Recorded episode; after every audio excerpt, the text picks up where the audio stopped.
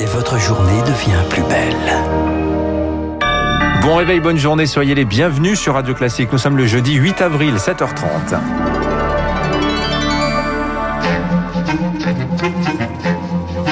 – 7h30, 9h, la matinale de Radio Classique avec Guillaume Durand. Hum, D'abord, bienvenue à tous et bravo au PSG car les conditions étaient quand même apocalyptiques euh, à Munich.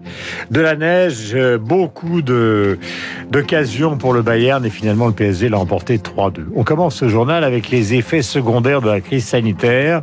C'est euh, Augustin Lefebvre, tout à fait paradoxal, en tout cas inattendu, le renforcement des sectes Effectivement, Guillaume, vous allez comprendre. La ministre déléguée à l'Intérieur, Marlène Schiappa, vient d'annoncer l'augmentation du budget de la Mivilude, la mission interministérielle qui lutte contre les dérives sectaires.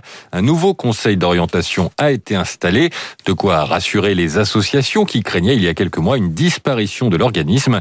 Car il faut dire que 500 nouveaux petits groupes ont été identifiés depuis le début de la crise sanitaire. Au total, 140 000 personnes sont touchées, dont 90 000 enfants, avec une nouveauté, le développement des sectes qui promettent le bien-être et la santé. Camille Schmitt. Il y a deux mois, la femme de Bruno lui annonce qu'elle le quitte, lui et leurs quatre enfants, après un an d'engagement auprès d'un groupe dit hygiéniste. Mon épouse a commencé par faire une cure qui a duré 42 jours, exclusivement à base de jus de betterave. La suite, ça a été la rencontre avec une chamane, la lecture d'un certain nombre de livres qui se veulent ésotériques. Jusqu'à la rupture familiale, un cas loin d'être isolé car la pandémie est un terreau extrêmement fertile pour ces doctrines qui promettent de protéger contre le virus. Didier Pachou, président du GEMPI, qui aide les victimes d'emprise sectaire. La science met du temps à s'élaborer, donc on a eu des avis forcément divergents et pas de solution euh, définitive sur cette question-là. Par contre, les charlatans, eux, euh, pouvaient offrir euh, des explications claires, simples et des solutions surtout. Le problème étant que les comportements dictés par ces gourous ne se limitent pas à un simple régime alimentaire. Là où c'est dangereux, c'est quand le discours s'accompagne aussi d'un dénigrement de la science et de la médecine. Allez vous soigner un cancer en faisant des passes énergétiques, vous avez de fortes chances d'y laisser votre vie. Hein. Et tout cela a un coût. Les gourous incitent leurs adeptes à payer pour se procurer leurs produits dérivés et participer à leurs conférences. Camille Schmitt. Les sectes qui proposent une réponse simple quand la réalité scientifique est parfois complexe, on va en parler avec Gilbert Dorel, professeur tout à l'heure. On le voit tous les jours, notamment après du, à propos, pardonnez-moi, du vaccin d'AstraZeneca qui pose de plus en plus de problèmes. L'agence européenne du médicament a rendu un avis sur ce vaccin hier. Elle évoque un lien possible entre celui-ci et l'apparition de caillots sanguins. Un risque très rare, un cas pour 100 000. La balance bénéfice-risque reste donc largement favorable au vaccin. Et alors que certains sont réticents à ce vaccin, d'autres regrettent de ne pas pouvoir se faire vacciner. Les associations d'obèses veulent se faire entendre. L'obésité est une maladie qui favorise les formes graves du Covid-19 et pourtant, une partie de ces malades n'ont toujours pas accès au vaccin.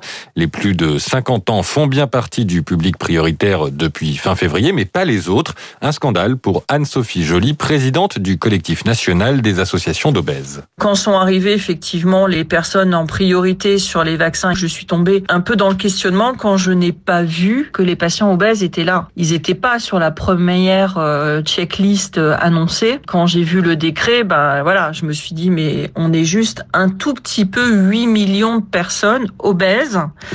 40% des personnes qui sont décédées avaient des problèmes de poids et 47% des gens qui occupent la réanimation avaient effectivement un surpoids et une obésité. Anne-Sophie Joly, présidente du collectif national des associations d'obèses, interrogée par Victoire Fort. L'accélération de la campagne se poursuit avec l'ouverture aujourd'hui d'un vaccinodrome au parc des expositions de Bordeaux. Il est 7h34 sur l'antenne de Radio Classique. Qui vacciner et comment? La question est cruciale pour pouvoir retrouver une vie normale euh, disons, au milieu du mois de mai. Ça, c'est la date euh, que vise le gouvernement pour alléger un peu les restrictions. Un projet de loi de sortie de l'état d'urgence sanitaire devrait être examiné dans trois semaines en Conseil des ministres. Pour pouvoir relâcher totalement les restrictions à l'automne, l'Institut Pasteur estime qu'il faudra sans doute que 9 Français sur 10 soient vaccinés. Un objectif très ambitieux car le nombre de Français qui ne veulent pas de vaccin est bien supérieur à 1 sur 10. Cet objectif peut être abaissé si on décide de vacciner les enfants. Bref, il va falloir adapter notre stratégie, estime la professeure de santé publique Michel Légéas. Pour que l'objectif d'arrêt de la circulation du virus fonctionne, il faut que l'essentiel de votre population, votre objectif 60 ou 80 soit tenu en, un temps assez court, j'ai envie de dire en euh, deux ou trois mois maximum. Sinon, on va cibler des populations particulières avec des objectifs spécifiques. Si c'est les hospitalisations en soins critiques, on va viser les personnes âgées avec des comorbidités, mais aussi les personnes plus jeunes avec les mêmes comorbidités. Si on veut viser la circulation du virus au sein de la population euh, sans protection particulière des plus à risque, à ce moment-là, oui, il faut vacciner tout le monde, y compris les enfants. Propos recueillis par Rémi Pfister. Autre effet secondaire de la crise sanitaire, les plans sociaux. Le gouvernement a présenté hier la première application d'un dispositif mis en place donc au début de l'année pour les éviter. Il s'agit de la transition collective. Augustin, expliquons. Un dispositif qui permet aux salariés dont les emplois sont menacés de se reconvertir. La formation est prise en charge en partie ou en totalité par l'État. Un poste dans un secteur porteur est garanti dans le même bassin d'emploi. Première application présentée hier donc par la ministre du Travail Elisabeth Borne. Elle concerne une trentaine d'employés du groupe de Richebourg Propreté. L'entreprise anticipe en effet la réduction des besoins de nettoyage dans les bureaux avec la généralisation du télétravail. Émilie Vallès, ces 30 employés vont donc désormais travailler dans le domaine de la santé. Mankoura est femme de ménage. À 42 ans, cette salariée de De Richebourg va devenir aide-soignante. À partir de juin, elle sera formée pendant 14 mois tout en conservant son salaire. Et si elle obtient son diplôme, cette mère de famille sera recrutée par Corian, groupe qui gère des maisons de retraite. J'aime être utile, j'aime rendre service. Pour moi, c'est d'abord l'aspect humain. Et c'est une opportunité concernant le travail. Avoir un diplôme, avoir une qualification, c'est important aussi. Et ça me motive aussi parce que je sais que derrière, il y a quelque chose de solide. J'aurai un boulot stable aussi. L'État va financer une partie des salaires. De Richebourg complétera. Le groupe Corian lui prendra en charge les frais de formation. Un coût financier, certes, mais c'est aussi intéressant car il est très compliqué de recruter des aides-soignantes, explique Nadège Plou, DRH de Corian. Elle espère embaucher 200 personnes via ce dispositif. Aujourd'hui, il n'y a pas assez de personnes formées au métier d'aide-soignant diplômé d'État. Il y a à peu près 20 000 personnes qui sortent chaque année des écoles quand il y a 60 000 postes non pourvus. Donc, ça nous permet, nous, d'étendre le champ des possibles en matière de recrutement, d'aller chercher des personnes qui, euh, jusqu'à présent, n'auraient pas forcément fait le choix d'aller sur ces métiers. Et si le projet de formation échoue, le dispositif prévoit que le salarié puisse revenir dans son entreprise initiale, à condition que son poste n'ait pas fait les frais de la crise. Émilie Vallès, on parlait d'un retour à la normale. Les amateurs de tennis devront patienter une semaine de plus avant de retrouver la terre battue de Roland Garros. Le tournoi est décalé d'une semaine. Il se déroulera du 30 mai au 13 juin. Décision prise pour pouvoir accueillir plus de spectateurs si les restrictions sanitaires sont bien assouplies à partir de la mi-mai. En bref, dans le reste de l'actualité, l'Assemblée nationale se prononce aujourd'hui sur l'euthanasie. La proposition de loi portée par le député Olivier Falorni a toutefois peu de chances d'aboutir. Il faut examiner 3000 amendements en majorité déposés par la droite avant minuit. Enfin, le PSG bien parti pour les demi-finales de la Ligue des Champions. Les footballeurs parisiens ont battu le Bayern Munich hier soir sur la pelouse allemande en match aller des quarts de finale. Trois buts à deux. Vous avez regardé le match? Non, je dormais. Une avalanche d'occasions pour le Bayern de Munich et trois ou quatre occasions pour le Paris Saint-Germain et Mbappé a été impérial euh, puisqu'il a marqué donc euh, le dernier but qui était extraordinaire.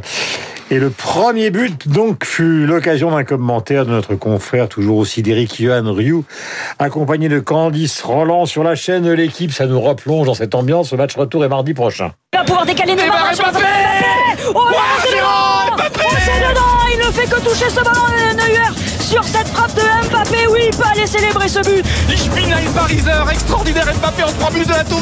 Déjà un but au bout de 3 minutes de jeu. Extraordinaire. Candice, on est parti pour une soirée géante. Il y a de la neige. On est à Noël avec une action collective extraordinaire avec Di Maria. Di Maria pour Neymar. Et le Neymar que l'on aime qui percute sur 10 mètres, sur 20 mètres, sur 30 mètres. Il a le ballon parfait pour Mbappé. Et Neuer qui est pas au mieux. C'est rare. C'est très très rare.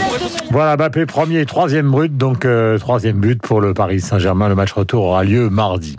C'est aussi dans le domaine de la musique un petit événement le 8 avril puisque ce fut la sortie du premier album d'un des groupes de punk donc qui s'appelle The Clash. Vous savez donc en Angleterre, Clash est non seulement un groupe de rock and roll mais c'est un groupe qui a été inspiré par la mode, par Malcolm McLaren, c'est aussi l'idole d'un point de vue esthétique euh, de celui qui a pendant très longtemps dirigé donc la collection Homme de Dior euh, et qui maintenant est à la tête euh, de Céline.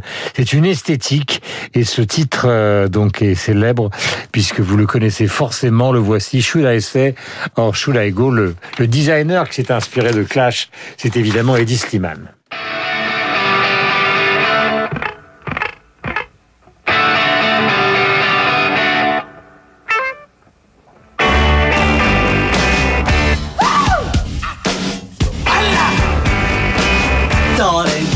to I stay or should I go? If you say that you are mine I'll be here till the end of time So you got to let me know Should I stay or should I go? Voilà, Clash, Should I Say or Should I Go, un des hymnes évidemment de la musique punk euh, et du rock'n'roll aux États-Unis et donc de la mode puisque c'est esthétique, les costumes minces, les pantalons cigarettes, les petites bottines, euh, la petite euh, la petite cravate Augustin, toute petite cravate noire avec parfois des chemises sombres. Tout ça a beaucoup effectivement influencé euh, Eddie est 7h41 minutes, nous avons rendez-vous avec les spécialistes. Nous allons parler de la situation aux États-Unis et de l'anniversaire.